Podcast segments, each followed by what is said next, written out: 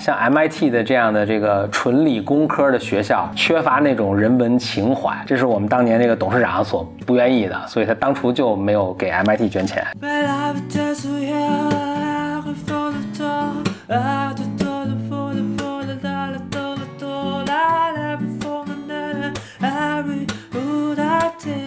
本来是想咱们咱们这个节目是想就讲 Harvard Classic，然后一本书讲嘛。Charles Eliot 就是这本这套书的编纂人，他建议你第一个阅读的就是富兰克林的这个自传中的这个这这小段所以就想沿着这个讲讲富兰克林的人生。但富兰克林人生实在太丰富多彩了，就是他后来比如出使巴黎呀，出使伦敦啊，就是为这个年轻的这个共和国在这个国际上争取话语权等等，就太太多太有趣的事情了，就很难说的很全。但是我就想说一个事儿啊，就是本杰明就富兰克林。对教育他做的一些贡献，就是在一七五三年，大大概在这个在这个几年之前啊，嗯，富兰克林和另两个哥们儿，这两哥们儿名字我也忘记了，他们在一起聊，就说这个美国需要一种新式的大学，嗯，你知道当时大学就尤其欧洲大都是沿着欧洲大学那个传统来的，那都是。其实教的都是神职人员，他们觉得可能不行。我们这个国家需要这个年轻的国家，我们需要用新式的教育啊什么的。他们他们哥仨就聊了一下，然后还都这个特别有兴致。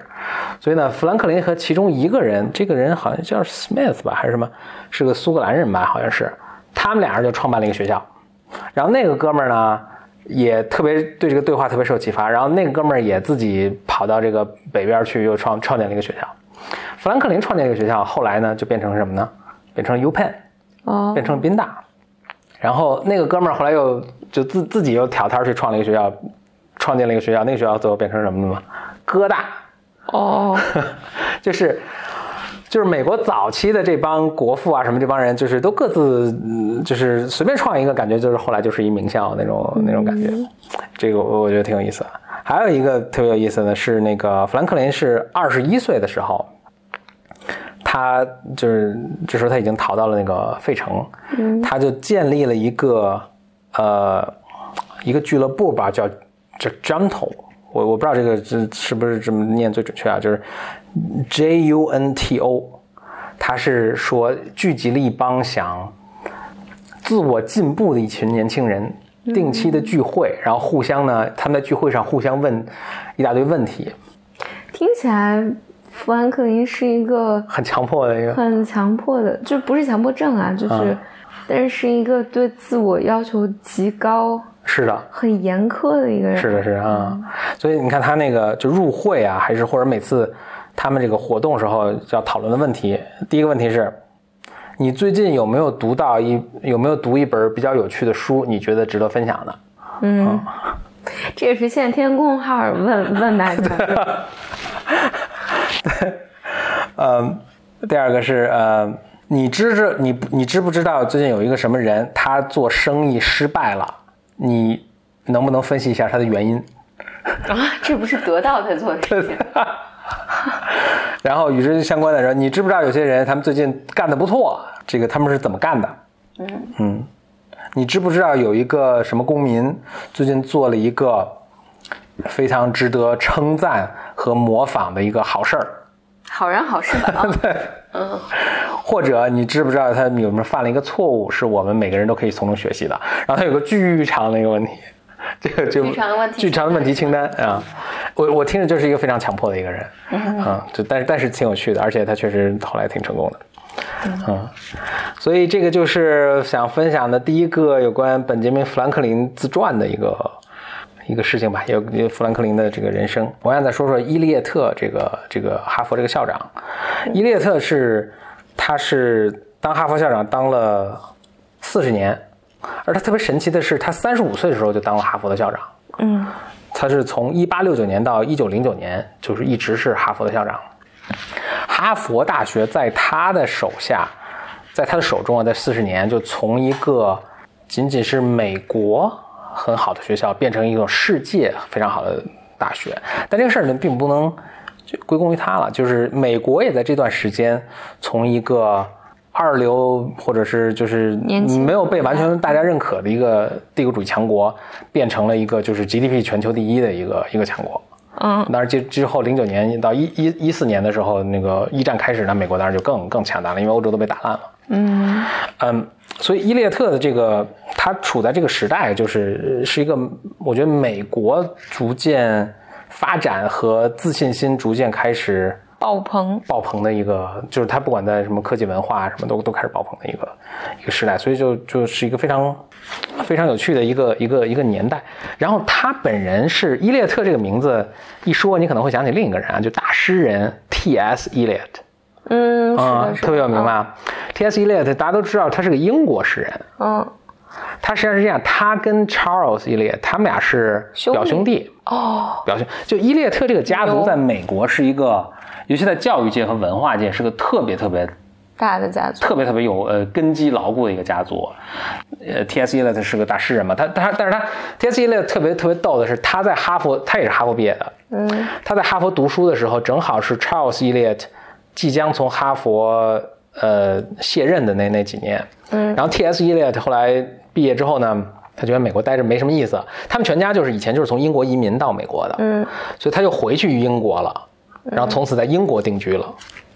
哦，啊，所以他，所以大家后来都说他是这个英英英国诗人，但其实他是他本籍是美国人的。美国人，所以 Charles Eliot 特别特别有趣的是，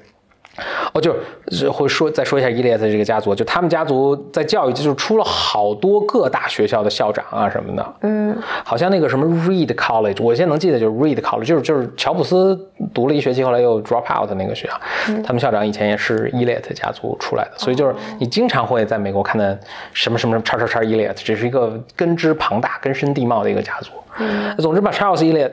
他是呃，他也是哈佛毕业的，哈佛他是一个学化学的，好像是，嗯嗯，哈佛毕业，毕业之后呢，他就想当教授，就在哈佛留着任教，结果没有拿到 tenure，嗯，就就没没拿到那个，没没拿到终身教授这个教职，就受了一个很大的打击，就没事干了。没事干了，大家都想，哎呀，这个人的他的这个学术的这个职业算是完蛋了。但是他们家族还是很有声望的啊，就是很多人给他什么 offer，就是从商啊什么的。但他呢觉得太丢人，然后他们家也很殷实嘛，他就怎么就拿了一笔钱去游历欧洲去了。嗯游历了两年，然后他这两年期间呢，就是别的都没干，就是去看欧洲的这些大学是怎么组织的。哦，呃，就是学了很那个研究了一研究一溜够儿，回来之后呢，还想教书。嗯这是差不多是在啊，我看啊，这是这是一八，这时候他应该已经是差不多二十多快三十的名岁，然后一八一八六零年左右这么一时间，他又没有就没有继续去哈佛教书了。然后当时呢，在哈佛边上一一所新的学校刚刚被创立，是什么学校呢？啊，就是 MIT。哦，MIT 特别逗的是，MIT 创立的时候是一八六一年，好像是嗯一八六一年，这个日子非常逗，是什么呢？美国南北战争开始的那年。对对对对嗯对，结果 MIT 就因为刚创立，好像创立之后四天，南北战争打响，结果 MIT 就就全国都陷入这么一个紧紧张状态，MIT 就就关门了。哦，关门直到南北战争打完，一八六五年，南北战争打了四年嘛，嗯、MIT 再重新呃开门才开始招第一波学生。MIT 这个后来可能等会儿再再讲一个 off topic 的事儿。MIT 这个创建之初是非常的艰辛，所以所以差不多一八六六几年的时候，这个 Eliot 从这个欧洲游历回来。呃要找工作，然后 MIT 刚刚建立，要招招了一批学生，所以就是招他来了。他正好学化学的嘛，就教这个嗯教化学，所以他在 MIT 一直一直教书，一直教书。然后呢，著书立说，总结他在欧洲游历的这些见闻。嗯他在当时当时就有这个亚特兰大月刊 At Atlantic Monthly，嗯他写了一篇这个现在就是著名的文章，是论新教育 The New Education，嗯这是洋洋万言，我还读了呢，但是。我我觉得他通篇就在说这个，我们现在要搞这个呃科学教育很重要，讲了半天就讲科学教育特别重要。结果适逢这个时候，正好是哈佛内部这个斗争非常激烈，就是大家觉得以前那些以培育神职人员或者一个呃这个传统的教学大纲，就什么拉丁文啊什么这些东西，作为嗯主要必修内容的这个课程已经不适用了。嗯，就是内部非常激烈的斗争，说这个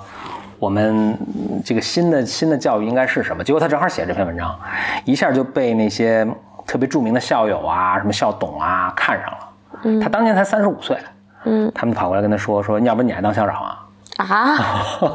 就是他以前拿终身教授没拿着，然后然后朱班说现在你来当校长吧成。校长，就他就成真的成校长了。所以他在哈佛任教的那几年，呃，那四十年，呃，就发生了天翻地覆的变化。比如说那些大的什么呃什么商什么商学院啊，什么法，就这些研究学院都是他来建立的。然后他也彻底呃修改了本科的这个课程内容，那些必修课啊什么的，越来越逐渐都被那些这个选修课所取代。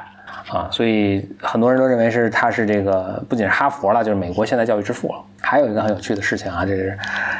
他在哈佛职呃，就是当教授、当那个校长的这这四十年，他一直是因为他特别注重科学教育，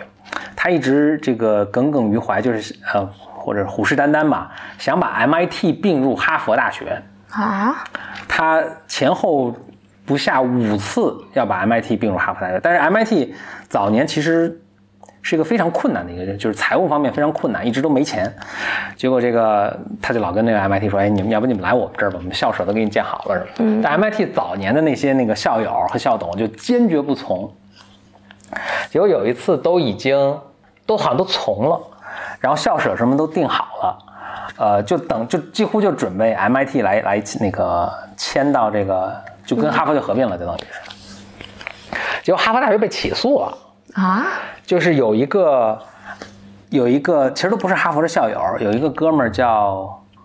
我都忘了叫什么了，就是这个人其实是个目不识，也就是嗯，教育水平也不是特别高的一个人，但是他呢，什么修铁路赚了好多钱，然后他就是特别倾慕于哈佛，就捐了好多钱给哈佛。嗯，结果等到哈佛要去并购 MIT 的时候，这这个哥们儿自己已经死了，但是他有个 trust，有一个信托基金，就是他这个钱是有人在管的，然后每年给哈佛捐钱，他们就起诉了哈佛，然后呢起诉哈佛说这个呃我们那我们给哈佛捐钱嘛，所以这个这个中我们得有一个话语权，然后我们不同意这个呃并购 MIT 这个兼并 MIT，因为 MIT 像 MIT 的这样的这个纯理工科的学校，缺乏那种人文情怀。这是我们当年这个董事长所不愿意的，所以他当初就没有给 MIT 捐钱，然后你们现在也不允许你们那个收并 MIT，结果那个这个法院还判他们胜诉，嗯结果哈佛跟 MIT 就最终没有合并在一起。嗯，看没合也是好事儿。嗯，在当时，呃，不仅是哈佛啊，哈佛自己就是为了为了提那个改进这个科学教育，他自己专门建了一个，就是内部等于培育了一个小 MIT 是这样一个，就是什么 Lawrence 专门反正专门专门教科学的，然后还有很多学校都模仿他们去做这个事儿，什么达达特茅斯啊，什么什么哥伦比亚，应该都都去做这个事儿，但是他们没有一所学校能够成功的建立起一个特别强的一个这个工程的这个 department。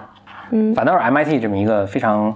其实呃早 MIT 早开始的十几呃几十年二三十年的时候都是风雨摇摆，因为它非常年轻的一个学校也没有钱，但他反而坚持下来，就现在成一个工科这么强的一个学校。嗯 Stanford 几乎是跟 MIT 同时建立的，也是一八七几年九几年，然后也会成为一个工科特别强的一个学校。嗯就是哈佛他们想当时想改变他们这个嗯人文学科的一个传统啊，但是其实改变起来可能还非常困难。嗯，fail 了。我当时看这段儿，其实刚开始看就只是说啊这 Harvard Harvard Classics 这个哈佛经典这套书，那都在讲了什么。但我当时看就是，我觉得特别感慨的是，我觉得可能跟咱们现在时代是有非常可类比的一个现象，就是大的背景可能是美国从一个就众多强国中的一个，嗯一跃而升为就国家的综合实力啊，一跃而升为可能世界上最强的一个国家。嗯在这个过程中呢，他从你可以看他最早的时候，就是富兰克林的时候，当时还其实还挺敏感的，就是别人说我们美国人抽抽还不干什么的。但是在这个过程中，就到伊列特这个这个时代，就是逐渐 GDP 真的成为世界第一了，让他逐渐有这种自信。嗯同时呢，他的这个学校也从就只可能只是地域性的比较好的学校，变为一个全球性的公认的一个知名的大学。你看这个是不是在跟中国的这个现在所处的这个位置有点像？还有一个一个一个当时一个重大的变化，就是也是工业革命的这个成果啊，逐渐推推动整个社会的发展啊，这个生产力的发展，使得学校在产生一个改变，就是从以前都是偏重人文的这种学科，或者偏重这种非常理，就是比如数学这种非常阳春白雪的这种学科，到开始非常重视应用实际，对，嗯，所以就会有 MIT 这样的学校出现，包括哈佛这种老牌学校，他们也会试图在内部去推动这样的教育改革。其实你看，跟咱们现在的时代也非常类似啊，就是我们现在可能就是又从工业革命那个时代工程开始，现在变到这个人工智能啊、计算机啊什么，这个变得非常实用，所以这个也在推动整个从大学到这个到老师、学生，大家的目标和期待全都不一样了。嗯，同时也在发生，所以这个这差不多是正好一百一百年前在发生一个事情，然后在一百年后，哎，又一个新兴的国家在开始，是不是会成为世界的第一啊？然后他们的学校会不会成为什么样？然后他们对教育是怎么怎么理解的？然后他们对教育的改革可能会推动全世界大家对教育的改革。嗯，也许会有这样的事情发生。是的，下次再见。下一次你还会讲这个吗？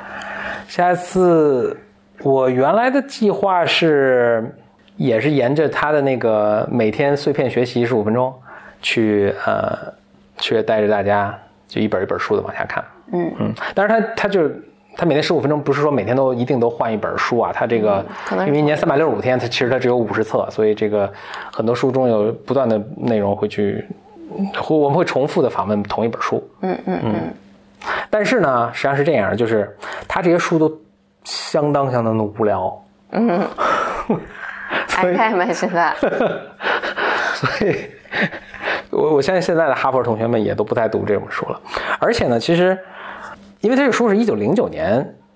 这套书一九零九年编纂的啊，嗯，其实一九零九年往，且不说他本人有很多 bias，有很多偏见，所以很多那个即使在他当时已经出现的书，本来应该被收录在内的，他没有收录，但是他收录了孔子。啊，有趣吧？啊，好像还收录了什么经，就是有没有佛经啊？这就就没没细看了。但是好像有没有孔子？但是比如说，尤其是零九年以后的很多书，它是没有收录。的。比如说啊，我说我们现在重新编纂这个书，我相信，比如弗洛伊德的书肯定是会被收录进去的，对吧？啊啊，对，一九零九年左右的时候，弗洛伊德还可当时已经出现了，但是他已经开始，但是他还没有那么有名，对还没有开始，他还没有对人类文化产生这么大的影响。对对对啊。刚刚开始，对嗯，刚刚开始，所以，所以这个书是他这套书是有极极大局限了，嗯。嗯，所以已经完完远远不能达到那个他当时号称的，就是你看了这个对西方文化的这个概览都都了解了，但仍然是一个非常有趣的一套一套丛书，嗯，嗯，好，那所以就是下一期你还是会继续讲是吗？也不记也不一定，不一定了，嗯，我觉得整体来说这书还是太无聊了，所以就就别看了，行，嗯，好，嗯，拜拜。拜拜。